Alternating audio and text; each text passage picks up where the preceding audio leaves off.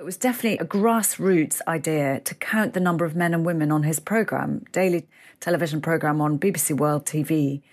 And they all prided themselves for getting lots of women on air. But when they actually counted, it was far fewer than they thought.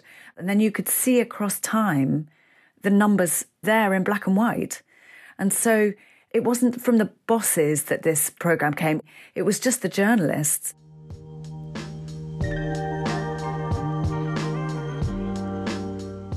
Liske, was machen wir denn jetzt gleich?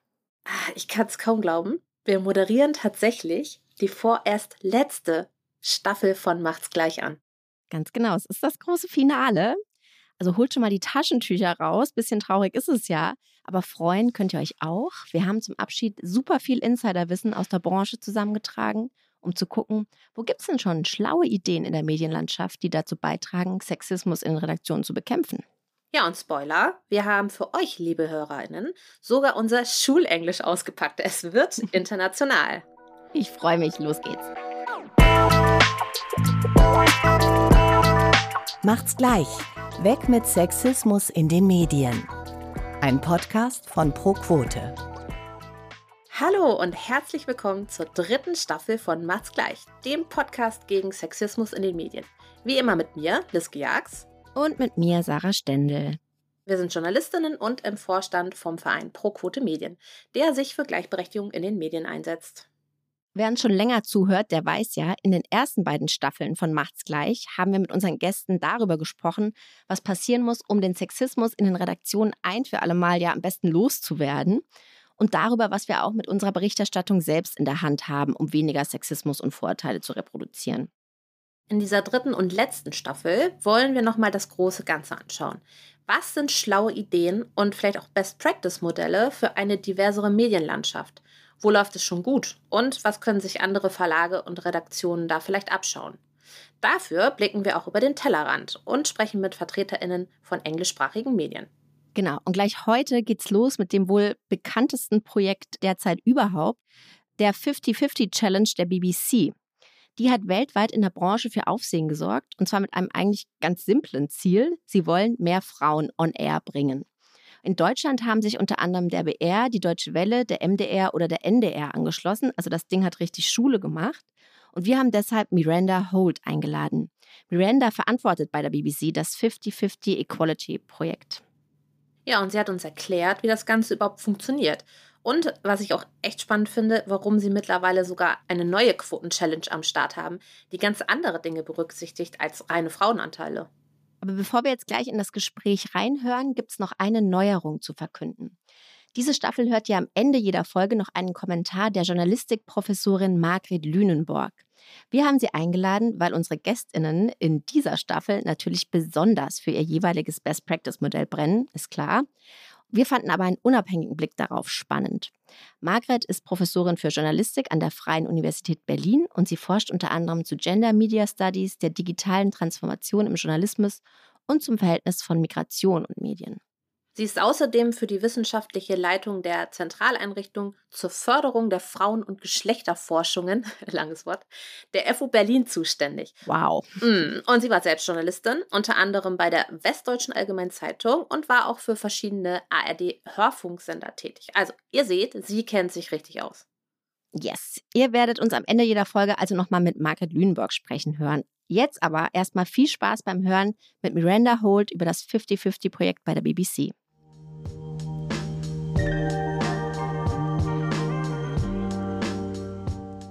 Miranda, thank you so much for talking to us today and for taking uh, the time and welcome to the show. Oh, thank you so much for inviting me. I'm looking forward to chatting. So let's introduce you first. You're a British journalist and have been working with the BBC for over 20 years, covering political topics. And you've been involved with the famous BBC 50 50 Equality Project. You're now the external partners lead of said project and managing over 100 organizations in 27 countries worldwide who have adopted the project. And we will talk about that for sure in a bit. But first, maybe on a personal note, can you tell us, do you remember when and how you became aware that there's a gender imbalance in newsrooms and also in media content? Gosh, thank you so much. So I really have been a journalist for a very long time, far too long, at the BBC, working on daily news programs for a long time. And I think I was aware as a junior journalist with my female junior producers. We were working in a very male orientated world of news, politics, people in public life. And there's always a, a, sort of effort, you know, to get the program on air. We need to get someone on air quickly who can speak well and, and to the point and do a political discussion. So really that was always the priority rather than thinking, hang on a minute, should I be getting a, a female voice?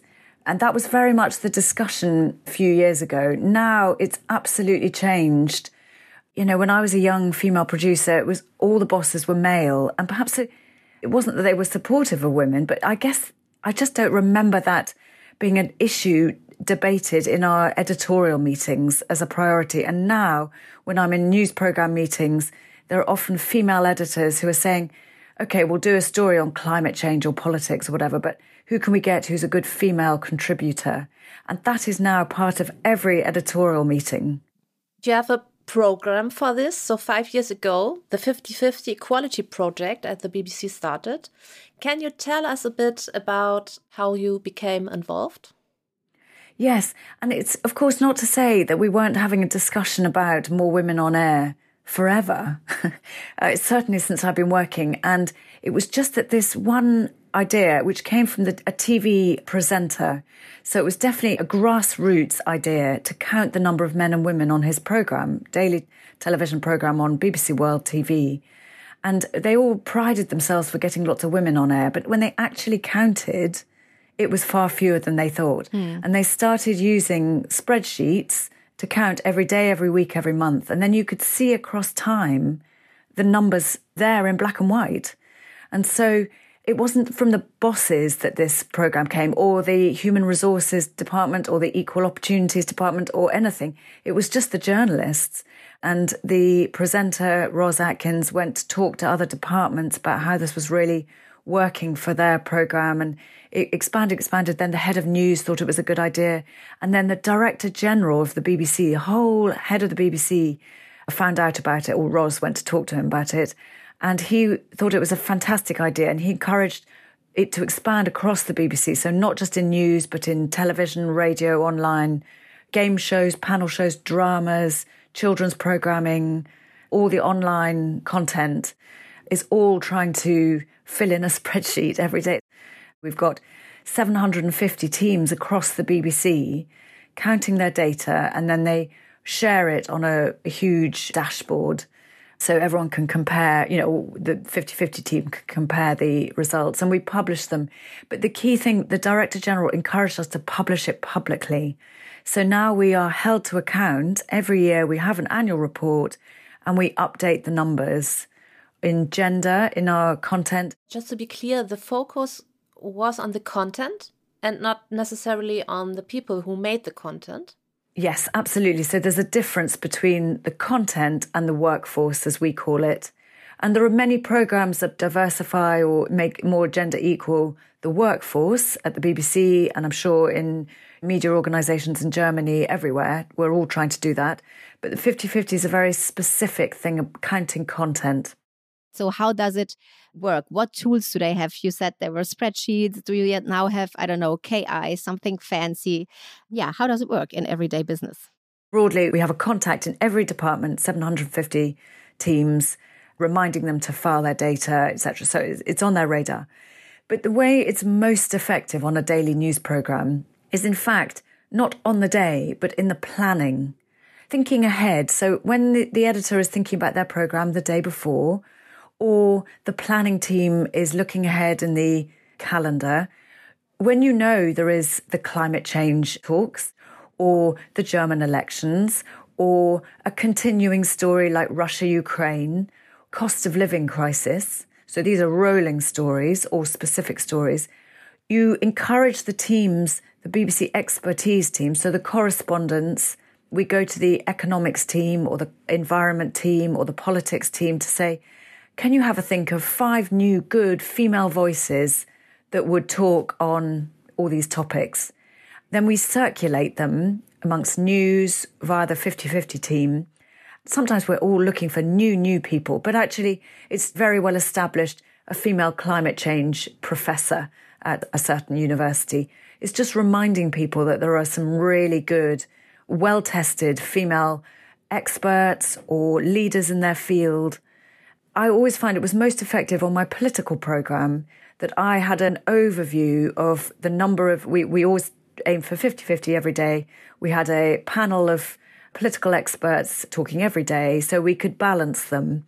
But I would know across time what our 50 50 numbers were, and then I would know that the next day or the next week we would need however many extra female voices on the program. So it's having an overview and planning ahead because absolutely understandably, if you are producing a news program, daily news program, or producing a website, a news website and newspapers or, you know, digital platforms with a busy news agenda, you just need to get the right person on air. You're not really thinking about whether they're male or female. And what about the quality of content? Do you measure in any way if the content portrays women in stereotypes? For example, if you only have male experts on economy topics, but female experts on family politics, yeah, uh, etc. It's such a good point. And I should say that our 50 50, we have a slogan. There are three rules to 50 50. One is data to effect change, that's filling in the spreadsheets. Two is counting what you can control. And that's really important because, for instance, on my political program, I need to cover people in the news, politicians, but I can't control them, so I don't count them. I only count the people I decide to put on the program. And that is very empowering for program makers broadcasters. And again, it applies to the print. And the third one is best person gets on air. And that's really important because this can't be seen as token women or second best or a tick box exercise. If the male chief executive of the large company, it's his annual report and he's the right person to do the interview, then we must get him on. This is not about excluding men. It's about rectifying the balance by reaching out and encouraging senior female business leaders. We could develop a sort of greater selection of people who are comfortable doing the media. But it's very interesting. It leads on. So we talk about counting content, but we work with organizations because what was happening with the BBC, it's official in news.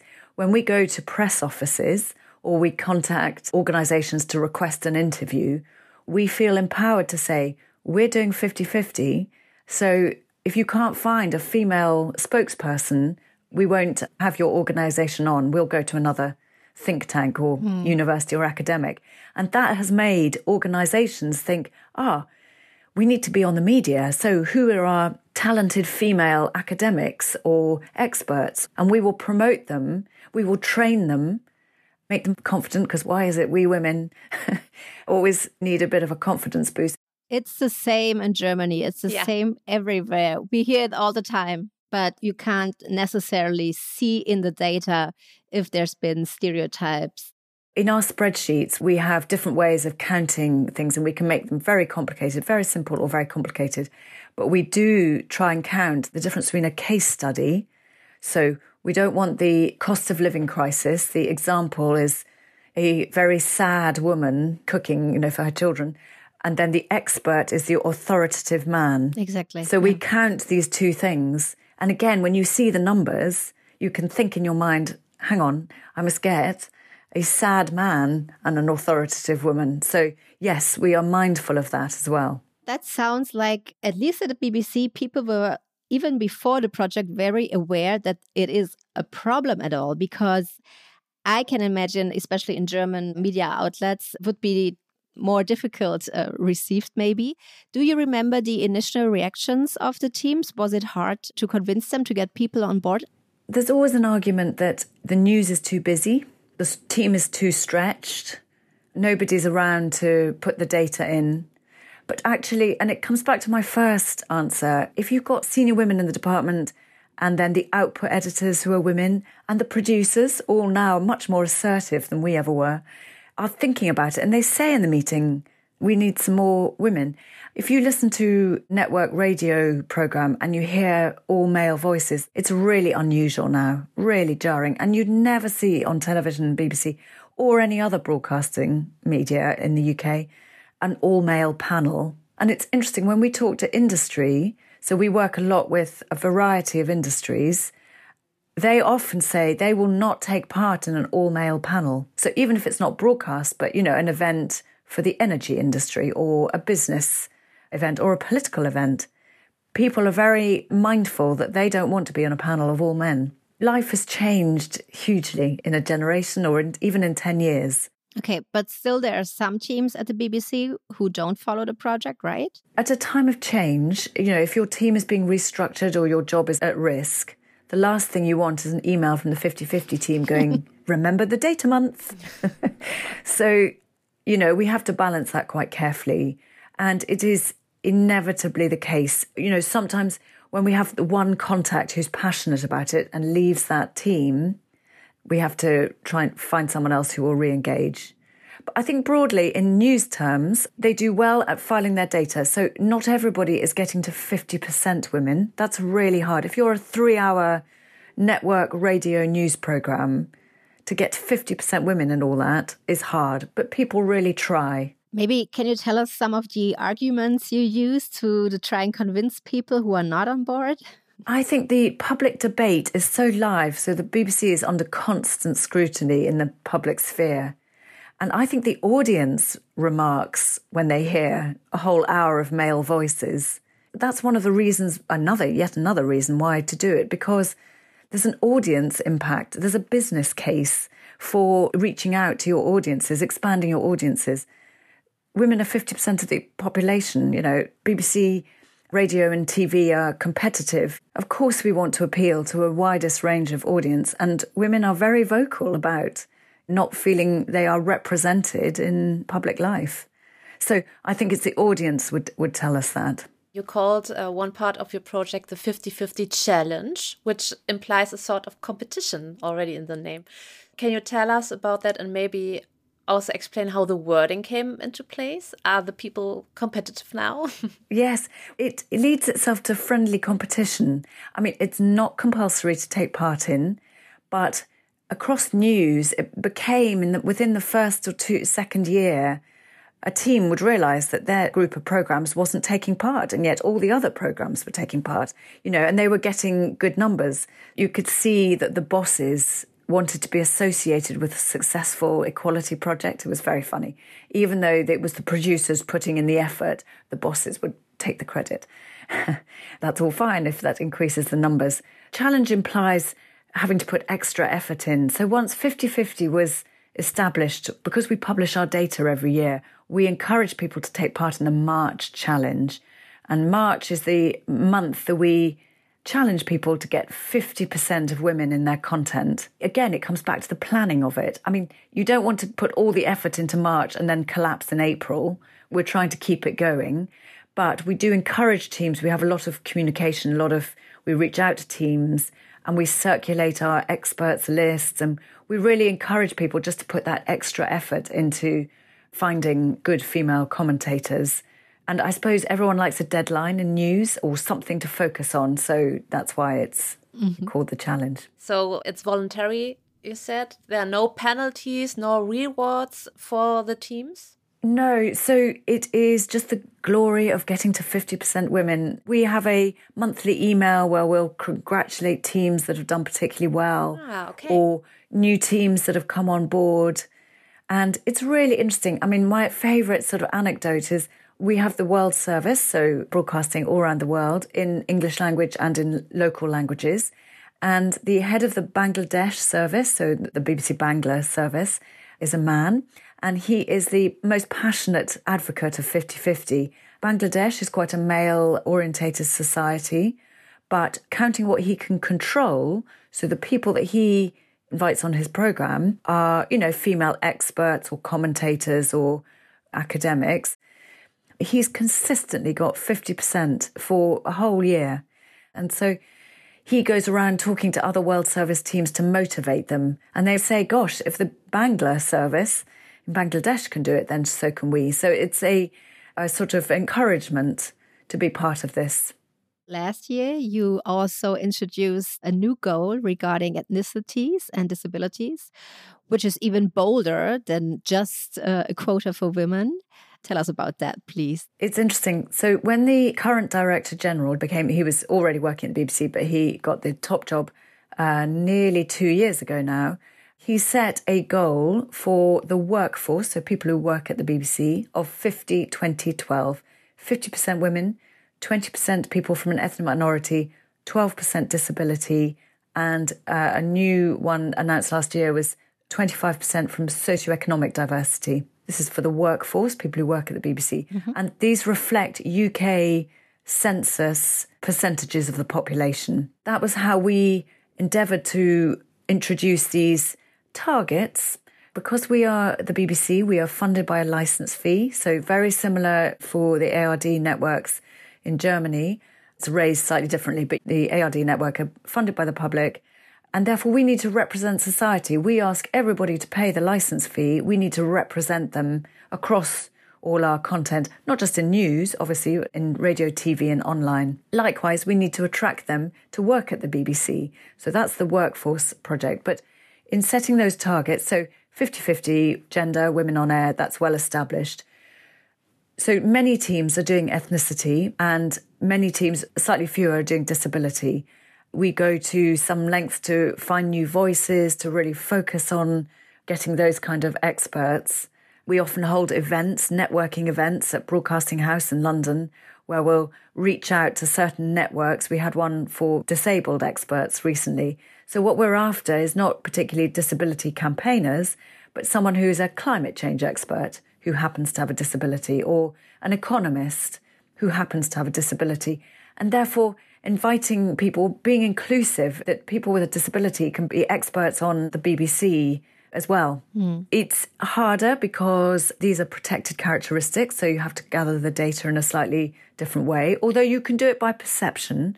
But disability is often undeclared or invisible, so that's harder to count, but we have different ways of doing that. So how do you do it? I want to know because that's the argument we hear in Germany all the time. That's not possible due to privacy policies. Obviously, the data protection laws are different. For us in the UK, we have a different debate about ethnicity as you do in Germany and definitions and data protection.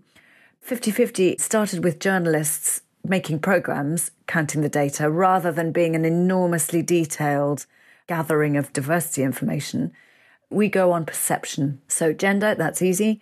For ethnicity, you could make an assessment whether somebody's from an ethnic minority or not.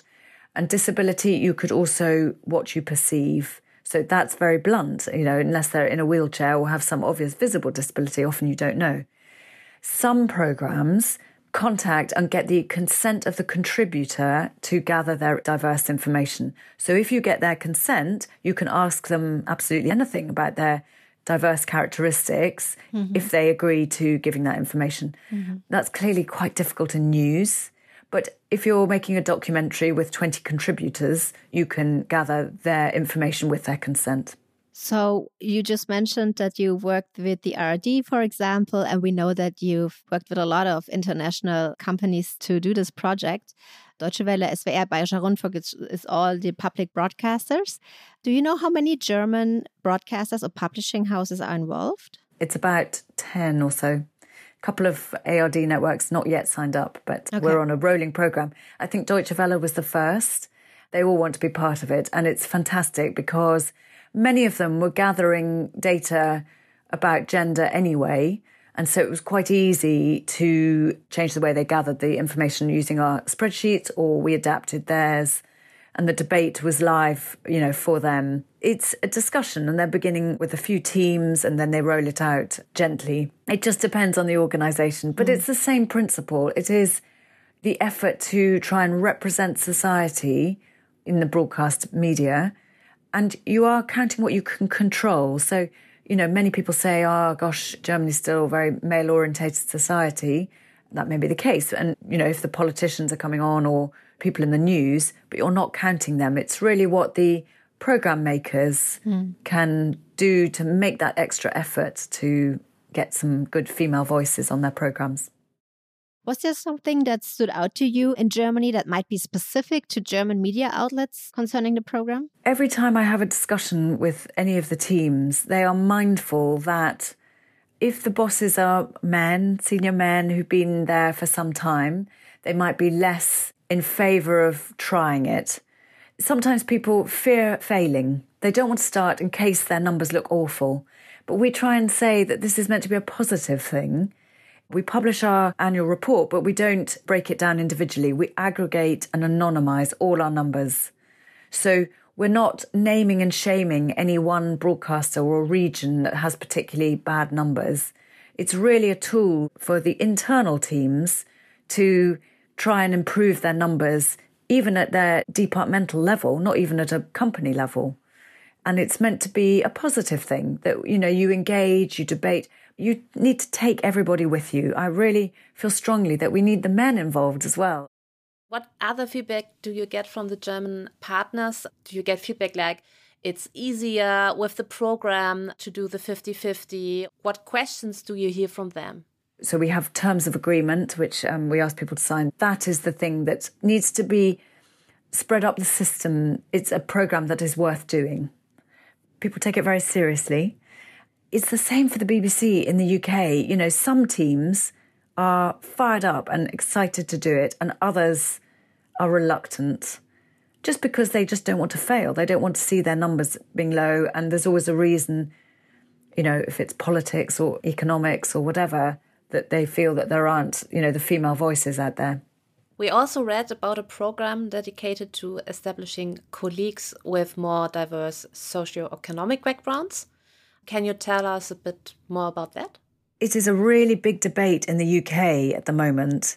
Socioeconomic diversity is a big discussion. There's a government set of questions that when you apply for a job in the BBC, and I think in most public bodies, you put your information in.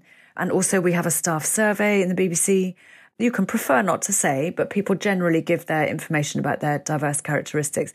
So the question is what your parents did when you were 14 what school you went to, and whether you had free school meals. These are three UK government definitions.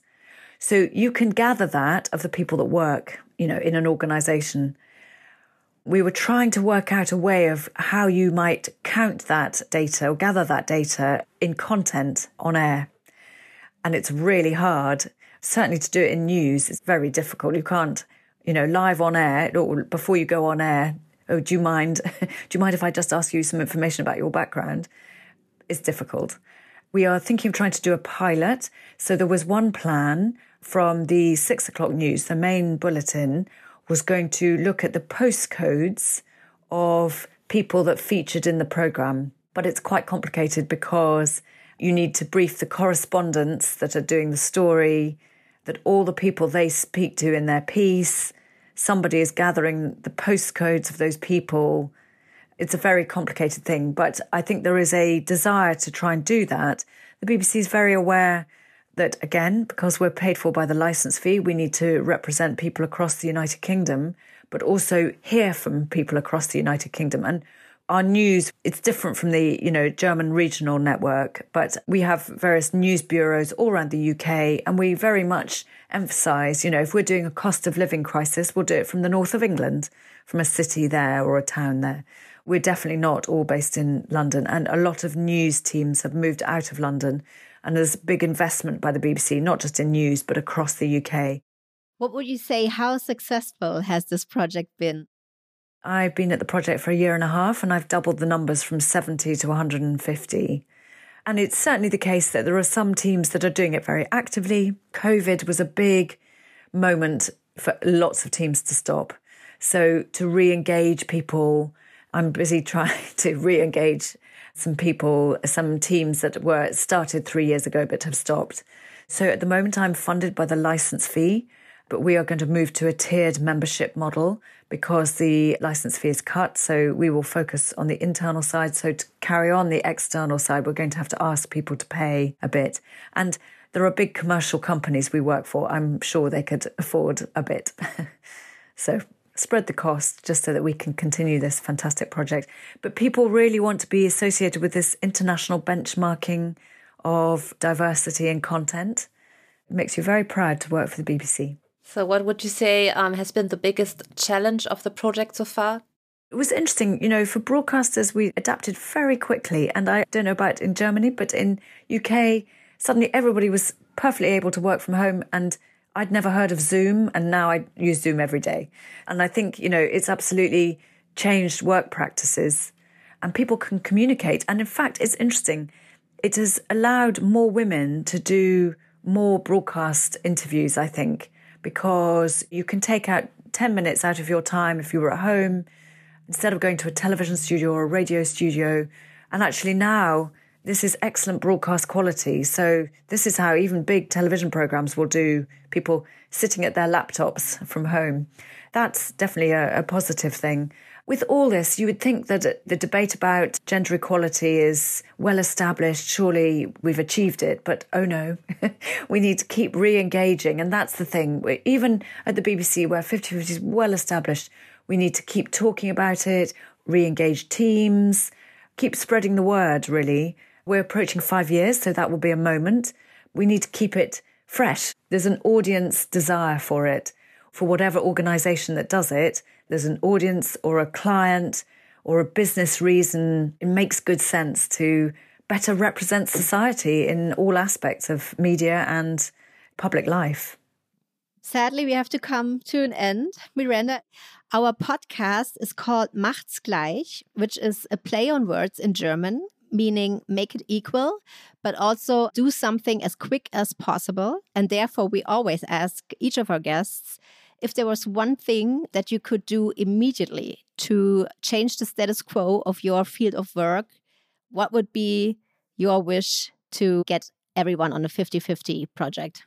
To convince all teams that it's not difficult and they can just think of two good female people in the public life or whatever industry they work in and to invite them to go on their program. So I'm talking from a media perspective, or any organization should be thinking just two, find two people that you think, you know, should be in the public domain as part of public life. And it follows that these people will be interesting and enlightening and make our society much more equal. Yeah, let's hope for that. Miranda, Thank you so much for your time. It was so great talking to you. It's a great pleasure.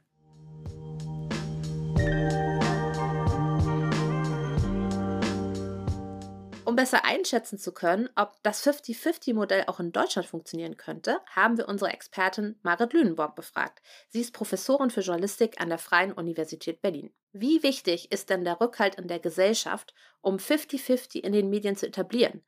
Die Briten sind laut Miranda Holt beim Thema Geschlechtergerechtigkeit schon viel weiter als wir. Miranda sagte uns zum Beispiel, ein Panel, das nur aus Männern besteht, wäre bei der BBC gar nicht mehr denkbar. Wenn Medienorganisationen sich das zu eigen machen und das auch öffentlich kommunizieren, ist das meines Erachtens ein wichtiger sozusagen Schalter, um das weiter in die Gesellschaft zu transferieren. Das heißt, der Impuls muss an dieser Stelle aus den Medienorganisationen selbst kommen und dann mit Gesellschaft deliberiert, verhandelt, äh, im Austausch immer wieder erörtert werden. Es ist unrealistisch, andersrum zu fragen, dass jetzt plötzlich die Gesellschaft an die Türen von Medienorganisationen anklopft und sagt, ihr müsst jetzt mal ein Monitoring machen. Entscheidend ist, dass das von einer Medienorganisation gewollt ist und dass das tatsächlich implementiert wird in in die Routinen von Produktionsprozessen. Das Herzensanliegen der meisten JournalistInnen ist es ja selber, Themen auch zu identifizieren, zu recherchieren und längerfristig zu planen. Und in diesen Prozess eben systematisch mit reinzunehmen, dass bei der Identifikation von Expertise eine Balance zwischen Männern und Frauen mindestens, wenn nicht noch zwischen anderen Teilgruppen von Gesellschaft vorgenommen wird, wäre dann ein Baustein, der in so einen Arbeitsprozess von Anfang an mit eingebaut werden müsste.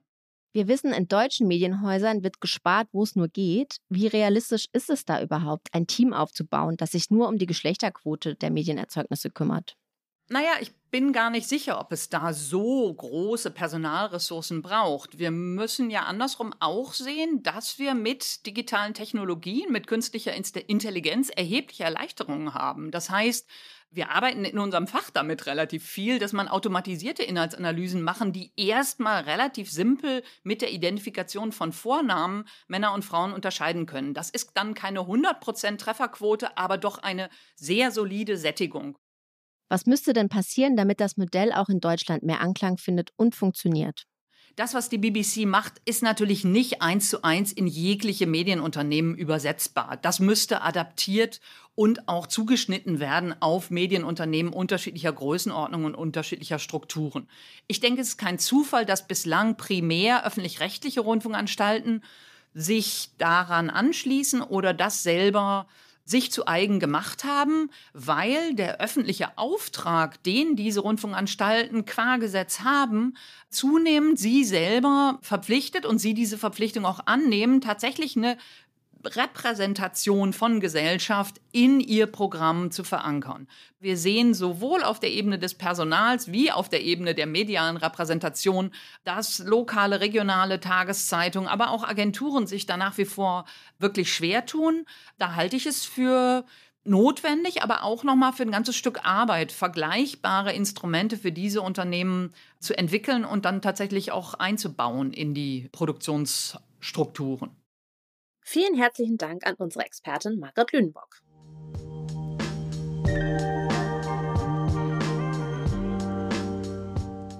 Wenn euch diese Folge gefallen hat, dann folgt uns doch auf eurem liebsten Podcast-Anbieter und lasst uns eine positive Bewertung da, sehr gerne.